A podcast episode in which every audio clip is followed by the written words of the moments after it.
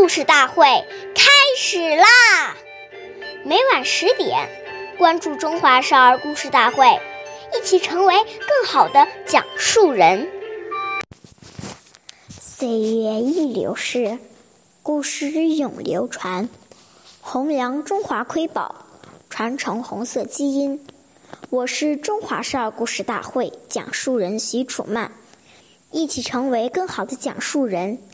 今天我给大家讲的故事是《故事大会红色经典故事》第十四集《找中心去》。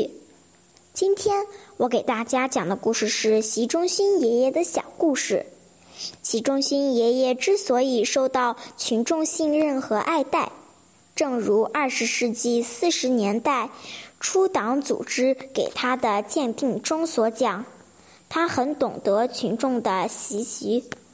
习序、习惯和需要，他是站在群众观和群众立场来解决群众问题的，总是把群众的事情看作是自己的事情，而又设身处地替他们设想，设想怎么才是对的，尤其设想怎样对群众有好处，而没有丝毫的群众。而没有丝毫的主观主义气味，因此群众信任他，把他看作是自己人，把群众有有困难时，就就说找中心去。关注中华少儿故事大会，一起成为更好的讲述人。我们下期再见。